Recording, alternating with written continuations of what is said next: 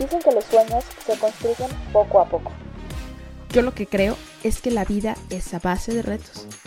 Bienvenido y bienvenida a Más allá del reto, el podcast donde juntos inspiraremos comunicando. Con temas de liderazgo, emprendimiento, comunicación, entrevistas y muchísimo más. Acompáñame a demostrar que cuando se es todoterreno, los caminos siempre sobran. Comenzamos. Hola, hola, bienvenidos a un episodio nuevo de este su podcast Más allá del reto. Muchísimas gracias por acompañarnos una vez más. El día de hoy estoy con una persona que admiro mucho, que tengo poco tiempo de conocerla, pero que la verdad siento como que si la conociera de años nos podemos llevar horas y horas y horas platicando y que la verdad es una vibra muy bonita. Yo estoy muy feliz de que esté en este episodio porque sé que van a salir cosas muy maravillosas y que vamos a poder impactar a muchas personas. Así que Clau, bienvenida y gracias por tu tiempo. hombre, gracias a ti por, por considerarme, invitarme y compartirme desde el corazón. Súper. Pues siempre durante cada episodio comenzamos eh, tratando de hacer conectar a la audiencia con la persona que van a estar escuchando en este tiempecito. Entonces, para iniciar, me gustaría que nos dijeras quién es Clau y qué define a Clau. ¿Quién es Clau? Eh, soy hija de Dios. Creo que jugando diferentes roles, pero soy una mujer muy conectada con mi esencia, muy transparente, muy auténtica, y esa es Claudia. Ok. ¿Qué define a Clau? El amor, la pasión, eh, la vida misma, ¿no? En cada instante sucediendo. Ok me gusta. Y quisiera comenzar, como tú sabes, este podcast es más de conocer a la persona, de la historia para poder aprender de eso. Quisiera que nos platicaras cómo era Clau de chiquita, porque tal vez me llego a imaginar un poquito por lo que te conozco, pero a lo mejor muchos de tus amigos o de tu familia como que dice, a ver, cuéntanos un poquito más, ¿qué piensa Clau de eso?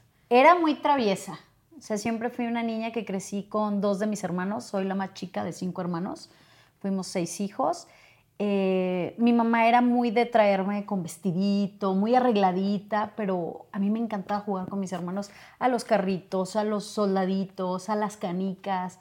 O sea, yo era la clásica que cada ocho días estábamos en el rancho de mis abuelos, yo con mi resortera, con mi avalancha, subiéndome a árboles. Era muy, pues muy traviesa.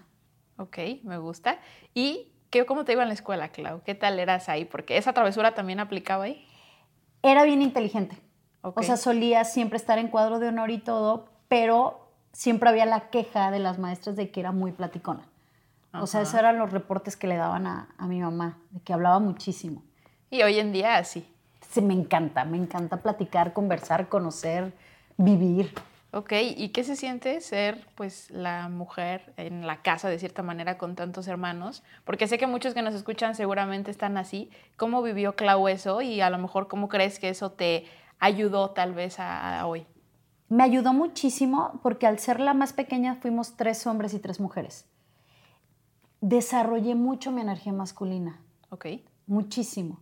O sea, tanto me ayudó bastante en el trabajo, me ayudó muchísimo ver la experiencia de mis cinco hermanos y no repetir los mismos, se podrían decir errores, que para mí los errores no existen, simplemente son áreas de oportunidad. Se convierte en un error cuando no tomamos el aprendizaje que nos trajo consigo, ¿no?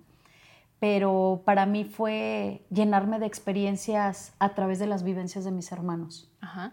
¿Y crees que eso es solamente porque tal vez eran hombres o crees que eso nos pase a todos? ¿Cómo ves esta parte de los hermanos mayores y menores? Yo creo que es bien interesante porque si tomamos el lugar y el orden que nos corresponde, podemos sacarle mucho provecho. En muchos sentidos. En muchísimos sentidos. O sea, de verdad, experimentar en cabeza ajena es lo máximo que nos podría pasar. Porque muchas veces, pues hay siempre dos opciones, ¿no? Aprendemos a través del dolor o del amor. Y casi todos aprendemos a través del dolor. Inconscientemente así fuimos condicionados, ¿no? Pero a mí me sirvió mucho ver a cada uno de mis hermanos y empezar a observar qué sí quería, qué no, qué personalidad me llamaba más la atención. Yo tengo una hermana que me gana por cuatro años yo quería ser como ella. Yo la admiraba muchísimo, me encantaba cómo se vestía, la admiraba mucho en sus trabajos, cómo se hablaba, cómo, hablaba, cómo se conducía. A mí me sirvió muchísimo. ¿Y crees que de cierta manera los hermanos menores la tienen un poquito más sencilla que los mayores al poder tener como esos ejemplos y tener esos hermanos que le dicen por aquí no le des o por aquí sí? Ay, qué buena pregunta. no te podría responder claramente. Para mí fue un papel interesante el ser la más chica porque es venir a romper todo. Ok. Todos los paradigmas, todos los patrones. No sé si sea más fácil, más complejo o, o sea sencillo, sea simple, ¿no? Mm, Ok. Muy interesante la pregunta. Pero desde tu punto de vista, o sea, vamos a llamarlo tu experiencia personal, ¿cómo lo consideras? Digo, en ese sentido. Pues lo que considero es saber aprovechar. Saber aprovechar y yo he exprimido todas las vivencias de mis hermanos. Para mí me ha servido bastante. Se puede decir que es un poco más simple porque estás tomando conciencia desde pequeñito, pero a la vez es más complejo porque tienes que tomar responsabilidad. Claro. No sé si eso responde un poquito a lo que me Mm, preguntaste. Sí me responde un poquito. Ahorita mencionaste una palabra de romper paradigmas. ¿Cómo era esa Claudia ya a lo mejor un poquito más grande y de qué manera se comportaba con esta parte de romper paradigmas? Porque sé que eso nos va a llevar al día de hoy. Ok. ¿Qué, como a qué etapa me preguntas? ¿De qué etapa? Algo que tú te acuerdes, algo que tal vez sea como memorable, alguna parte que te haya hecho como decir, o más bien ahorita pensar y decir, ay, mira, en ese momento tal vez no lo veía, pero hoy soy así por... Mira, te podría compartir que hoy la persona que soy tiene que ver por mi infancia.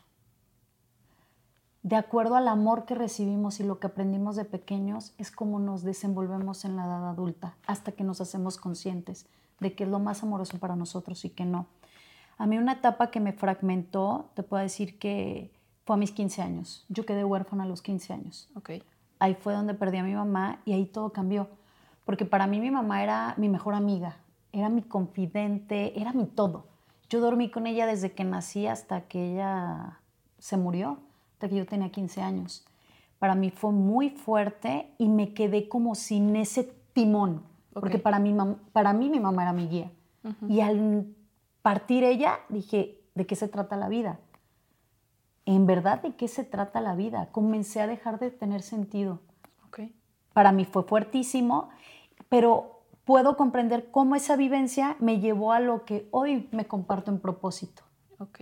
Entonces, ¿consideras que esa experiencia cambió, cambió totalmente tu perspectiva de la vida en muchísimos sentidos? En todo, fue un antes y después en mi vida. ¿Y, y qué pasó después de eso? O sea, porque dices, perdió como el sentido, pero ¿cómo transformaste? Porque tenemos dos sopas, ¿no?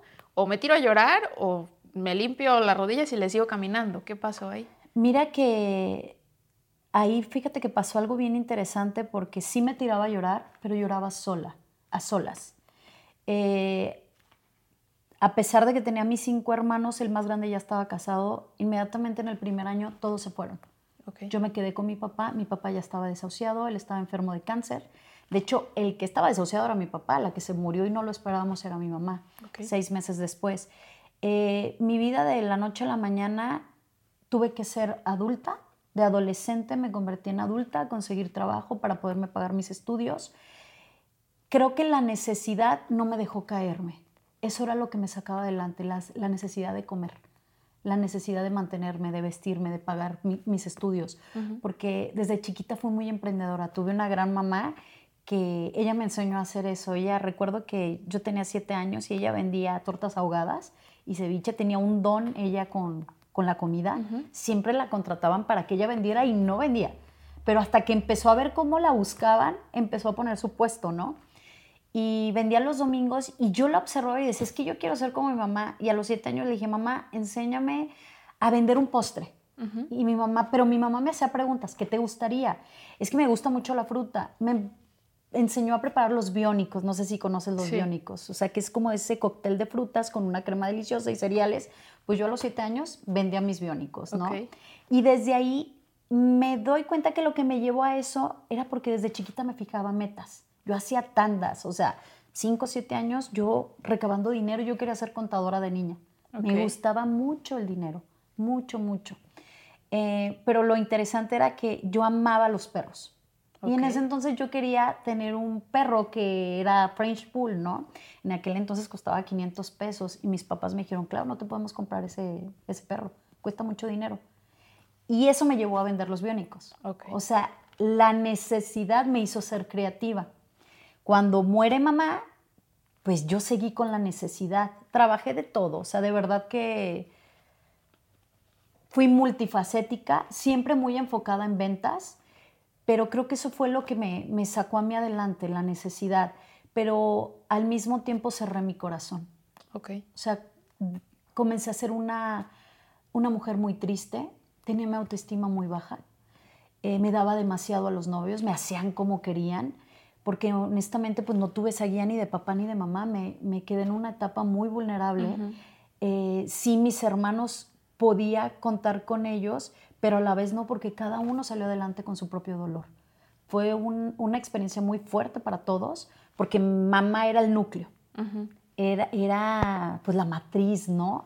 Y al morir ella, pues todos, nos separamos, todos. Se casaron tres hermanos en el mismo año, uno se va a Estados Unidos, después regresa. O sea, en realidad mi vida cambió de la noche a la mañana.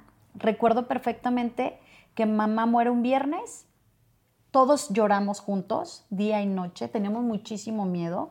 Aparte que en esa casa donde vivíamos pasaban cosas, ¿no? Ok. Y el lunes era todos a conseguir trabajo y a seguir adelante. De ahí en más no hubo un momento que alguien nos explicara qué pasaba con la muerte, cómo te sentías, cómo era un proceso de duelo, un acompañamiento terapéutico, nada. O sea, de verdad que yo crecí siendo como una yegua desbocada. Ok. ¿Y crees que esas circunstancias te prepararon a lo mejor para algo más adelante? O sea, porque mucha gente dice, es que por qué, yo creo que a veces hay un para qué pasan las cosas. Totalmente. Yo siento que Dios me preparó, creo que todos venimos con un plan de alma, todo ser humano, y con un propósito que Dios nos dio a cada uno de nosotros, porque tenemos todos dones, todos, pero no los hemos descubierto muchísimas veces, ¿no? Yo aún sigo descubriendo mis dones, ¿no? Yo creo que todos, ¿verdad? Sí, sí, sí, sí, pero puedo apreciar y hoy te podría decir con tanta experiencia que he vivido que todo fue perfecto para lo que me dedico hoy.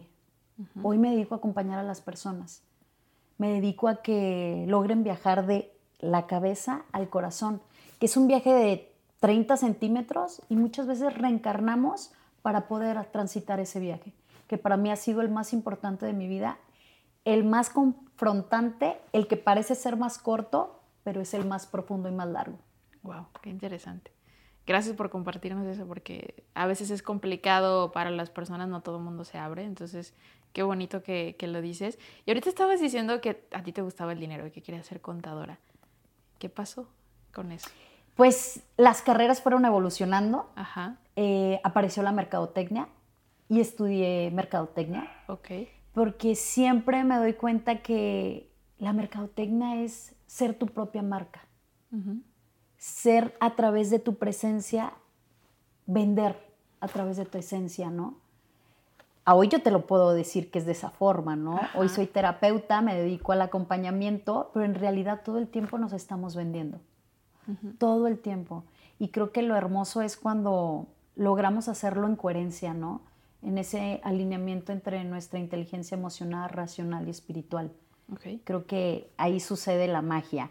Estudié eso al principio, eh, ejercí durante, yo creo que dos años eh, pero estaba más en el estudio de mercado, más de, antes de lanzar el producto, ¿no? En todo ese estudio.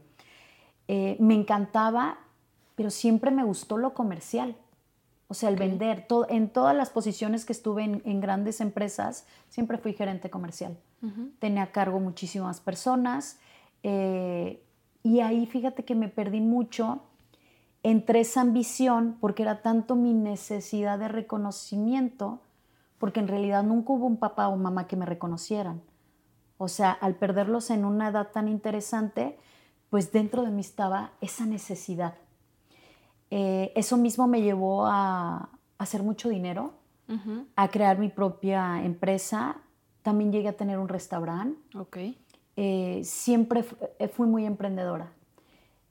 a raíz de que tuve después una antigua pareja que falleció, que vino a ser mi maestro del amor incondicional, ahí fue donde tuve un parteaguas en mi vida, porque cuando lo perdí a él, de nuevo sentí otra fractura fuertísima en mi corazón.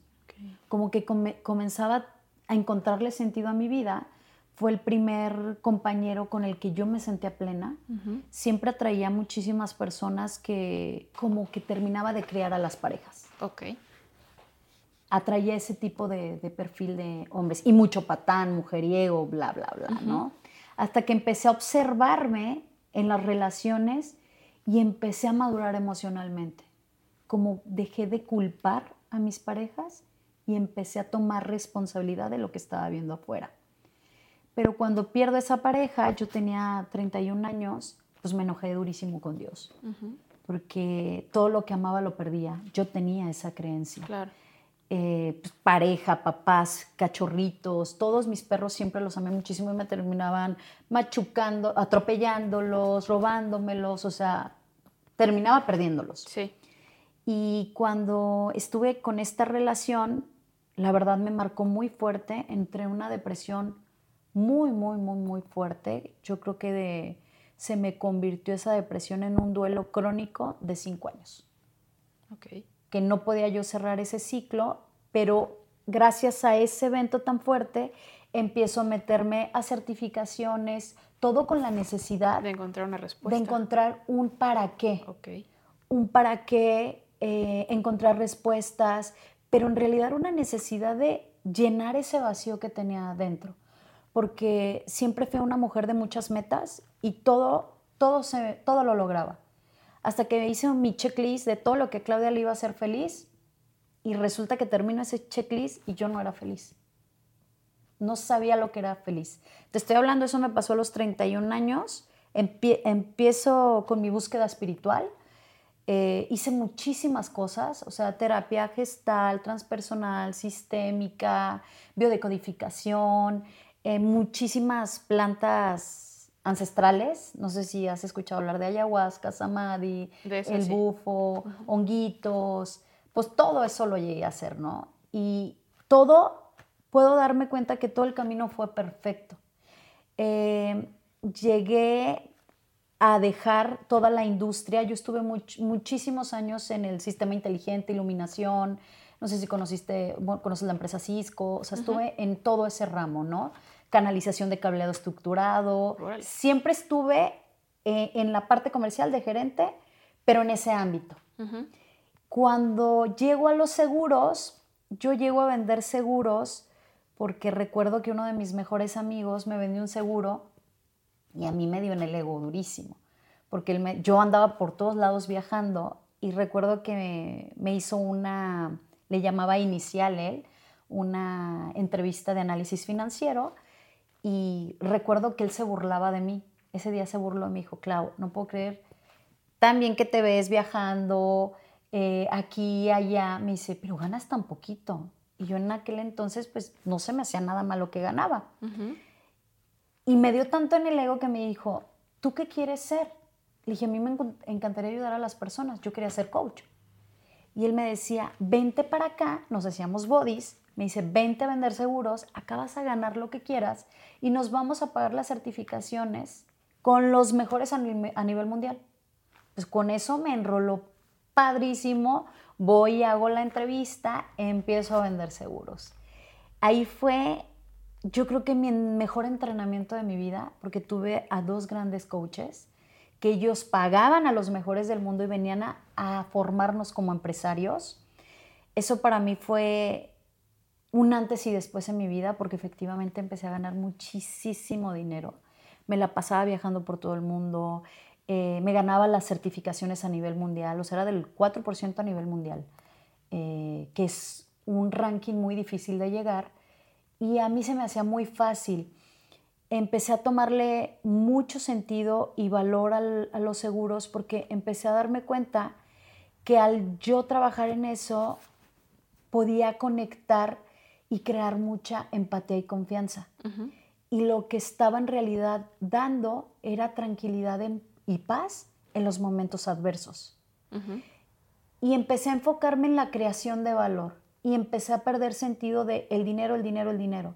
Y a medida que más creaba valor, pues más dinero llegaba. Y empecé a divertirme. Divertirme, pero caí en los excesos. Eh, suena como irónico porque empiezo a crear valor, pero también pierdo piso, empecé a ganar muchísimo dinero. Al mismo tiempo tenía depa aquí en Andares, en Polanco, en Ciudad de México, vivía en los dos lados, con el mejor coche, viajando, tomaba muchísimo. Mis negociaciones eran pues, en restaurantes, comidas, cenas, casi no eran desayunos. O sea, todo el tiempo estaba tomando, sin darme cuenta mi alcohólica social. Pero era mi como anestesia para engañarme de que había algo internamente que me estaba doliendo. Y era todas esas pérdidas que yo no había trabajado. A pesar de que había hecho muchísimas terapias, me daban de alta, me hice codependiente en mis relaciones, porque siempre mis parejas han sido, fueron más bien, fui muy, bien, fui muy codependiente a la relación de pareja.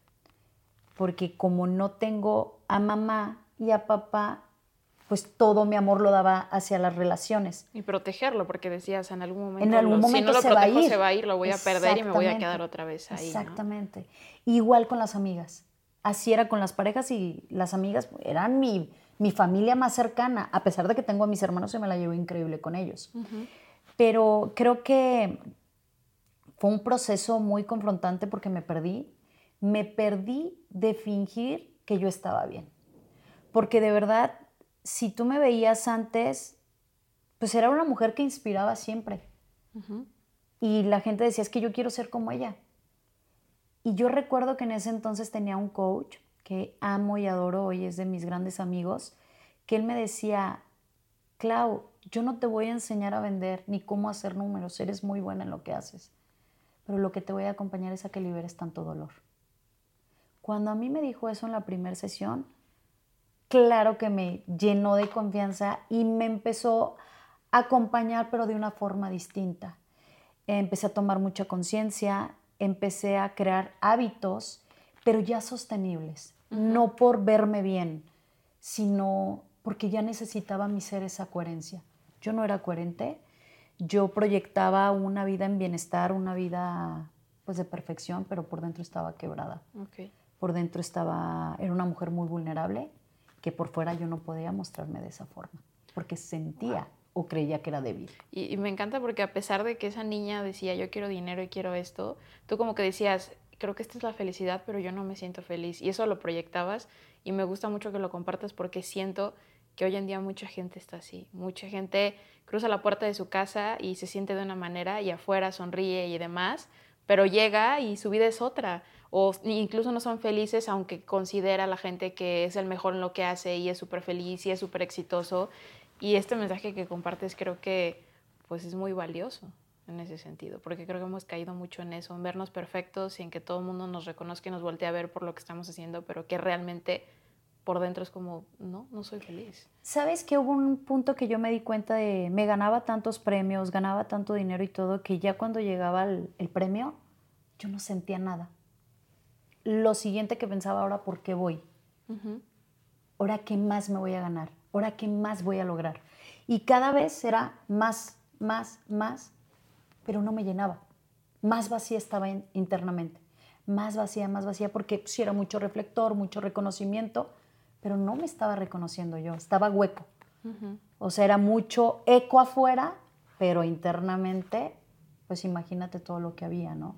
Entonces, ¿consideras que muchas personas puede que se sientan así por una razón muy en específico que vienen cargando con las cosas y ni cuenta se dan ni tal vez hay una razón más grande? No podría asegurar algo, pero todos tenemos un origen, todos traemos un bagaje, eh, todos vivimos experiencias que aunque hayan sido simples o de verdad muy dolorosas, traen heridas, traen traumas. Considero que Podría decirse que sí. O sea, ¿crees que haya cosas? Digo, obviamente, como lo dices, ¿no? Todo lo que decimos aquí realmente es opinión general, ¿no? Y cada quien puede tomarlo como, como quiera, no estamos asegurando nada. Pero sí consideras que hay ciertas cosas que, por ejemplo, pudimos haber vivido en el pasado que tal vez no nos demos cuenta hoy y nos estén afectando en este preciso momento. Totalmente, totalmente. Yo creo que en esta vida venimos a poner orden. Mucho tiene que ver todo lo que traemos desde nuestros ancestros, que ni siquiera somos conscientes de lo que traemos. Y creo que ahí el, despertar de conciencia tiene que ver con hacernos conscientes, ¿no? De todo nuestro equipaje, que muchas veces nos contamos una historia porque nos venden muy bien. Yo te puedo decir que mi historia estaba padrísima para contar, ¿sabes? Claro, eras inspiración de muchos. Era inspiración, pero hasta mi historia me cansó. Porque como yo me creé el personaje de la Mujer Maravilla, está todo le pasa y todo sale adelante. Y le va bien y ya perdió a esto y ya se le murió obra tal, bla, mucha pérdida, pérdida, pérdida, pero pérdida hasta llegué a tener la pérdida económica. Yo llegué a quedarme completamente sin nada en el, estamos 24, ¿verdad? En el 22. Perdí todo en un fraude, me quedé con 10 centavos. Sí, eran mucho. Pero ahí me, gracias a esa experiencia, me hice consciente de que ese personaje que construí para reconocimiento o para llenar una necesidad momentánea, porque nunca la llené a profundidad, fue un precio muy alto de pagar. Puedo decirte que hoy a mí no me define mi historia.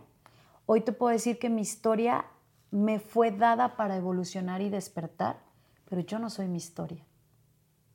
Y creo que eh, me encantaría que pues, los seres humanos tengamos como esa valentía de cruzar, ir más allá de, del miedo, del reto, descubrir qué hay del otro lado a lo que todos creemos, ¿no?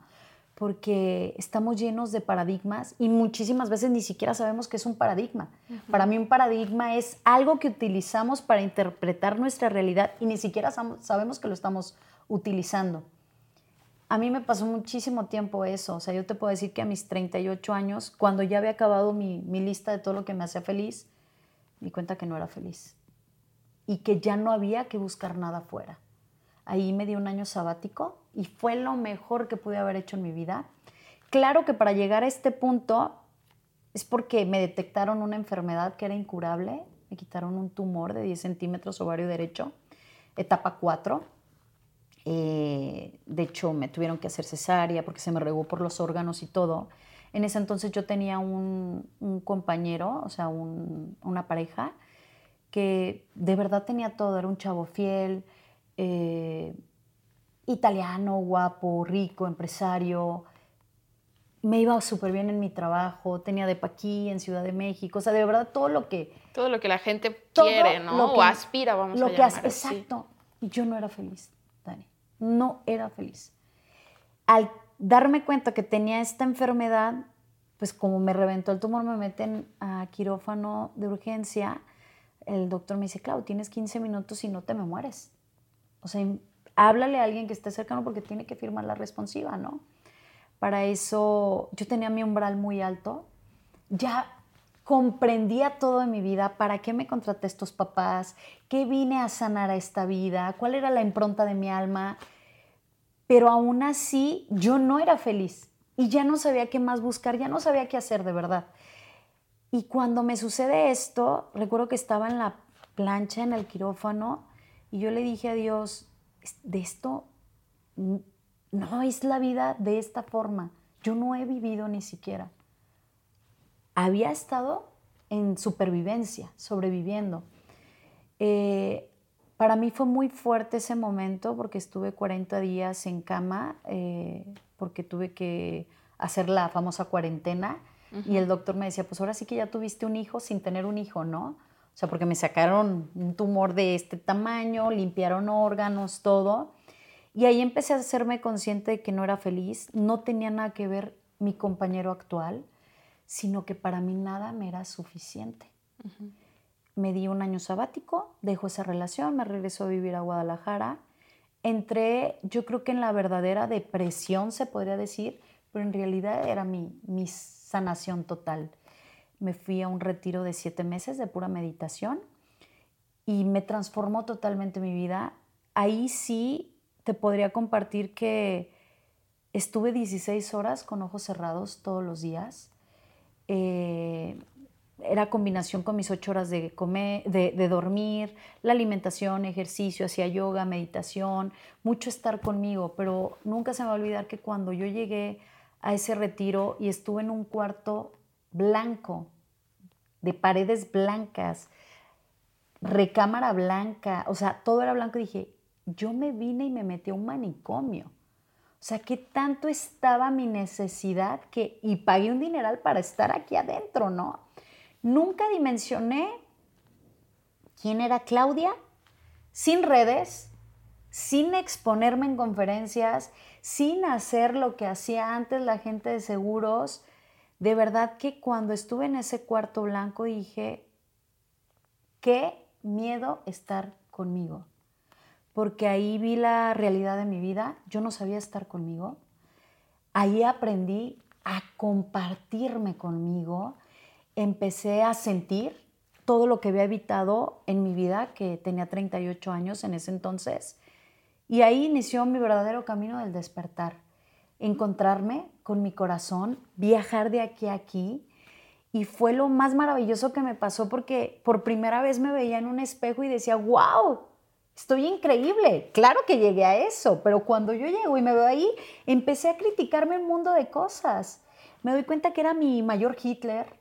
O sea, era fuertísima la relación que tenía conmigo, cómo me hablaba, lo que me decía. Pero empecé a conectar por primera vez con esa conciencia que está en mi corazón y que siempre ha estado. Y es la, nuestra voz de la intuición que nos está diciendo por aquí, por acá. Y, y esta siempre nos habla hermoso. Y habla igual de fuerte como la vocecita que todos tenemos acá. ¿Te ha pasado de que te dicen, no, no eres suficiente, no eres capaz? Nunca nos dice cosas padres. ¿Te ¿La has escuchado? Creo que todos. Y así estaba en esta dualidad, pero empecé a escuchar a la otra. Que la otra me decía, vamos, tú puedes. Eres chingona, eres poderosa, eres... ¿Me explico? Y ahí empecé a, descubrirme en un mundo que era el mismo, pero había cambiado totalmente mi realidad, porque la que cambió fui yo. Y ahí empezó como la magia y comencé a tener el sentido en mi vida, ya no de lo que tenía me definía, sino quién estaba siendo. Y creo que ahí sucedió la magia totalmente. Wow. Y entonces vuelvo a la palabra de yo, como dijiste al inicio de niña, yo quería romper paradigmas y creo que, digo, vaya camino para romperlos hasta este momento desde mi punto de vista, pero todo lo que nos compartes creo que encaja completamente con muchas cosas que a veces la sociedad, no sé si estés de acuerdo, ahorita me darás tu opinión, que muchas veces la sociedad nos hace ser de una manera, ¿no? Porque creemos que si no somos de esa manera, no vamos a encajar, no vamos a tener amigos, no nos vemos bien, no estamos cumpliendo con las expectativas de nuestros papás, de nuestros hermanos, de nuestros jefes, no sé. Pero tú qué opinas en ese sentido? Coincido totalmente con eso. Simplemente cuando tenemos 18 años, ¿no? Antes, desde los 17, la necesidad de que vamos a estudiar. Y muchas veces estudiamos lo que nuestros papás quieren. Yo tuve la fortuna de estudiar lo que quería, pero en realidad no era lo que venía en propósito de mi alma. Pero todo va encaminado, todo el plan es perfecto, ¿no? Pero sí, totalmente estamos condicionados a sociedad, a los famosos paradigmas, creencias, que normalmente nuestras creencias colectivamente casi todos las tenemos. Es impresionante, pero el momento de que cambiamos una creencia y un paradigma, pues cambia toda nuestra realidad.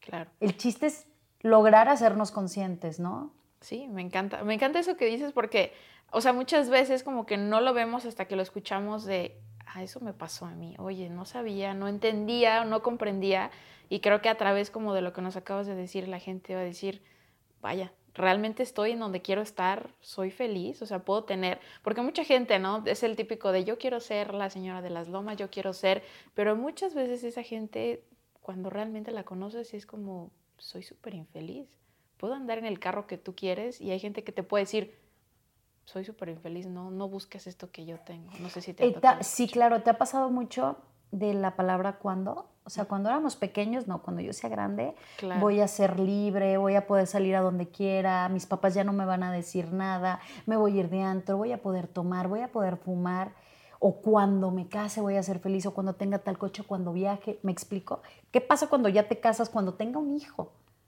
Cuando, y ya te casas y dices, cuando me divorcie. No, es que yo ahora tengo 40 años, cuando tenía 20 años, no, hombre, yo aguantaba, o sea, pero siempre estamos viviendo un momento que no es el presente. Yo eso vivía, yo no sabía lo que era estar en el momento presente, de verdad, cero. ¿Y por qué no sabía? Porque para mí era bien doloroso sentir lo que Claudia sentía. Había tanto dolor en mi corazón. Yo tenía tanto dolor desde que, desde el feto, imagínate, desde ahí se empezó a formar toda mi programación A los siete años yo tuve una experiencia muy, muy, muy fuerte con, con mis papás. Eh, yo tengo un apellido falso. Mi papá usurpó una identidad. Ok. Y a nosotros nos da un apellido y a mis medias hermanas, que fue la primera familia, les da otro apellido. Y yo veo a mi papá periódico y se llama de una forma y yo de otra. O sea, desde ahí mi falta de identidad. Creo que eso va mucho con lo que dijiste de que queremos mucho pertenecer para poder ser. Y hoy yo te podría decir que no tenemos que pertenecer a nada. Porque si tú quieres pertenecer y ese pertenecer te lleva a traicionarte a ti, no es amoroso. Lo más amoroso es que te seas fiel a ti. Y desde tu fidelidad contigo vamos a traer a nuestra tribu. Pero antes yo hacía todo lo contrario, ¿me explico? Claro. Pero por ende, ¿por qué vivía tanta traición afuera? Pues si yo todo el tiempo me estaba traicionando. Yo me consideraba una, una chava muy, muy franca, muy honesta. Eh, que a veces era hasta imprudente con hablar mi verdad, ¿no? Pero me doy, me, me doy cuenta que yo nunca fui honesta. Siempre me decían, Clau, ¿cómo estás? Ay, súper bien, pero toda la cara así como desencajada, Sí, ¿no? Era como, como lo que dicen muchas personas, ¿no? Estoy súper bien, pero es como su manera de esconder lo mal que se sienten tal vez muchas de las veces y no mostrarlo para no mostrarse frágiles O débiles. o débiles o que me van a ver la cara o se van a burlar, ¿sabes? Como estos pensamientos que, que probablemente pues no deberíamos de tener, ¿no? Pero así fuimos condicionados, ¿sabes? O sea, creo que el permitirnos ser vulnerables, ahí radica la verdadera fuerza y fortaleza. Porque cuando somos, pues ya no damos poder a- afuera para que nos lastimen, ¿sabes? Pero en realidad, pues nadie nos lastima. Simplemente estamos siendo. Y traemos nuestras heridas. Quien llega alguien y te abraza y tú traes una herida a lo mejor en el hombro, o sea, tú puedes decir, ay, me lastimaste, pero ¿de quién es la herida? Mía. Y a lo mejor tú llegas y me saludas con todo el amor, ¿me explico? Pero esa era mi herida. Tú llegaste y oprimiste mi herida. Es mi responsabilidad sanarla. Y muchas veces siempre estamos proyectando todo lo que traemos dentro.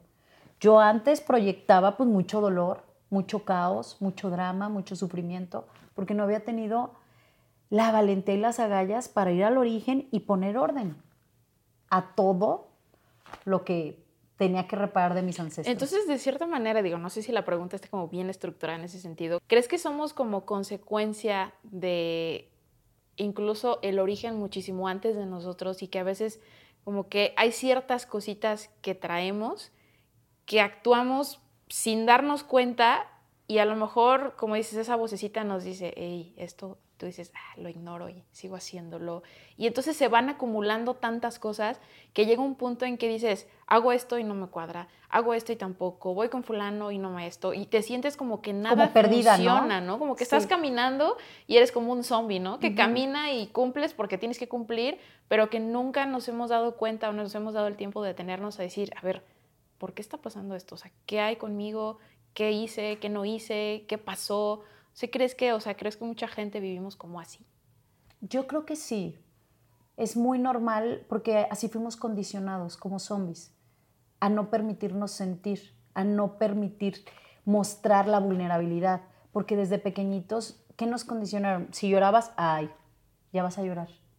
Qué chillona, qué débil. Qué... Y desde ahí van cre- creciendo las creencias. O si eres hombre, no, no, los hombres no lloran. ¿Me explico? Sí, sí, sí. Y por eso cuando estamos en sociedad y de repente te sale una lagrimita o algo, te sientes hasta avergonzado, ¿no? Pero porque desde pequeños nos educaron a no mostrar nuestras emociones, cuando las emociones son, es lo más natural del mundo. A mí si me hubieran enseñado a gestionar mis emociones, no me hubiera creado tanto, tanta vida tan interesante, ¿no? O sea, porque hoy yo la agradezco. O sea, puedo decir, gracias Dios por la vida que he tenido, porque gracias a eso puedo acompañar a personas. Puedo hablar desde mi propia experiencia, ¿me explico? Y siempre le digo a las personas, no me creas nada, vive tu propia experiencia.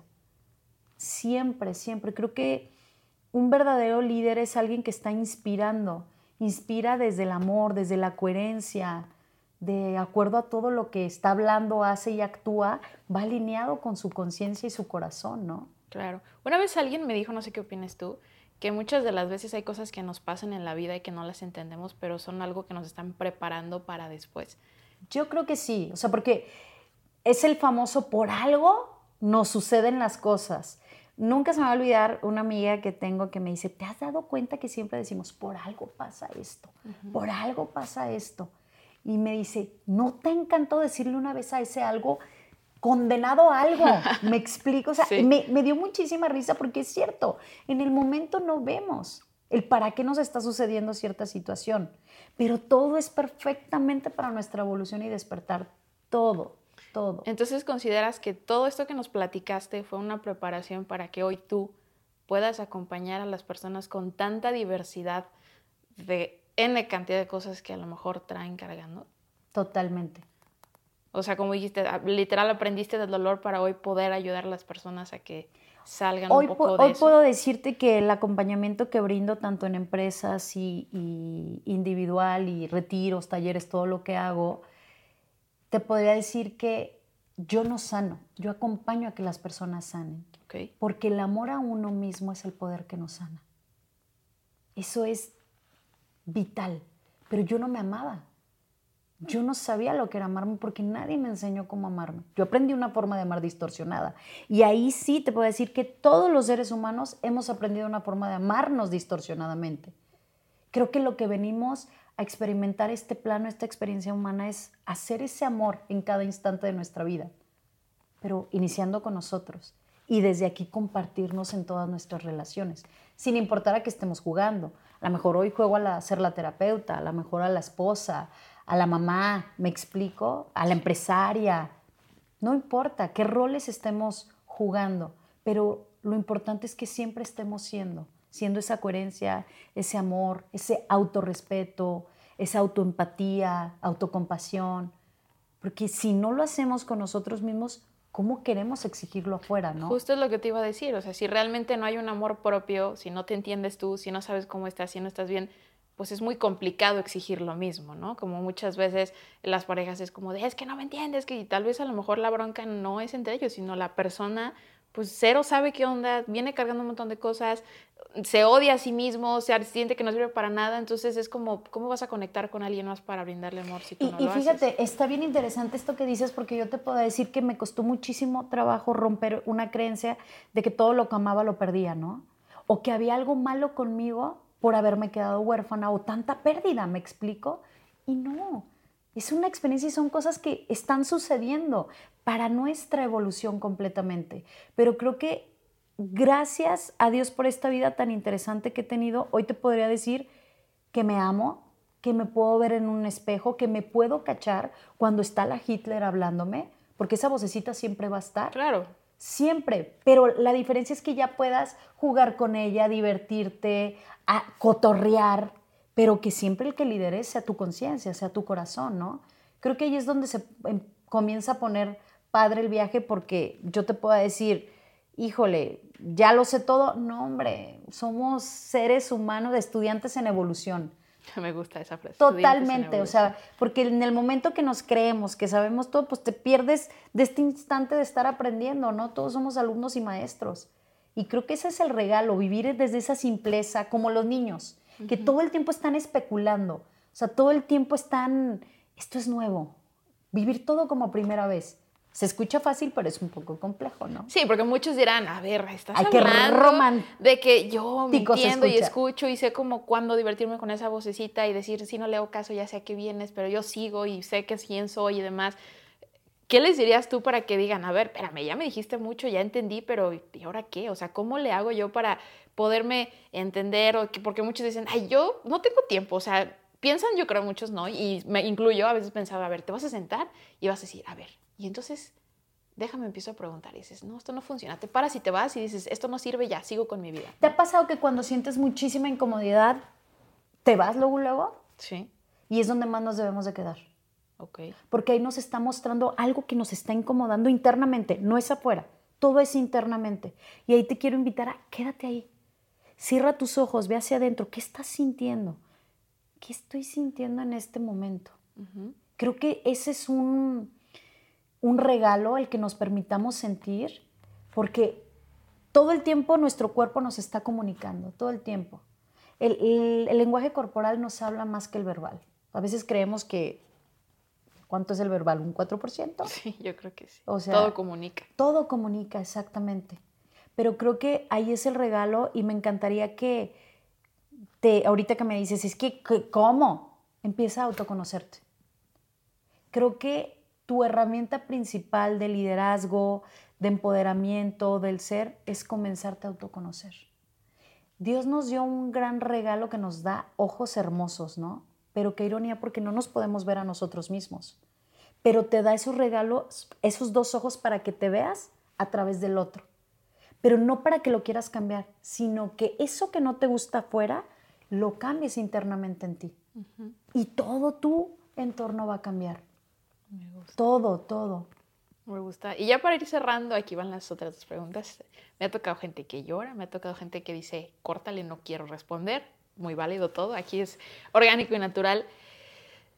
Nos platicaste tu historia, nos contaste un poco de tu infancia y yo quisiera saber si tuvieras a la Clau chiquitita aquí enfrente de ti, de 7, 5, 8 años, la edad que tú quieras recordarla, ¿qué le dirías a esa pequeña Claudia en este preciso momento si tuviéramos esa oportunidad? Eres lo más hermoso y el milagro que Dios te dio al nacer. Me gusta mucho. Y por último, sé que, digo, yo desde que te conozco, la verdad para mí ha sido pues algo maravilloso. Y sé que independientemente de lo que digas ahorita, pues para mí has dejado un mensaje muy marcado y sé que siempre lo sigues dejando. Pero si tuvieras la oportunidad de dejar un mensaje para que todo el mundo lo viera de la manera en que tú quisieras, ¿qué les dirías? Ámate, ámate, perdónate, nunca has hecho nada malo nunca has hecho nada malo, simplemente eras ignorante. Yo nada más te quiero decir, en este momento te aseguro que si la vida te pone la misma experiencia que tú ya viviste, actuarás de diferente forma. Así es que lo estás haciendo increíble. Siempre ese milagro que tú has buscado, Dios te lo dio al nacer. Pero no te habías dado cuenta que tú eres ese mismo milagro que estás buscando. Qué bonito. Clau, pues muchas gracias por permitirme conocerte más, por permitirme aprender, que creo que es lo que más disfruto muchas de las veces cuando tengo esas entrevistas porque aprendo y, digo, me dejan pensando muy cañón. O sea, creo que llevo más trabajo del que hago aquí. Este, y gracias por tu tiempo y por tu luz y por todo tu amor. No, hombre, gracias a, a ti por invitarme, a tu hermana, a toda la parte aquí que está detrás de todo este proyecto tan del corazón, ¿no? Sí, gracias y gracias a ti por acompañarnos una vez más. Espero que como este y muchos más episodios pues te ayuden y si te gusta compártelo. No olvides que todos los jueves tenemos un nuevo episodio, así que muchas gracias de nuevo. Hasta pronto. Chao, chao. Gracias por formar parte de un episodio más de tu podcast Más allá de red. No olvides compartirlo y así juntos inspirar comunicando. Hasta la próxima.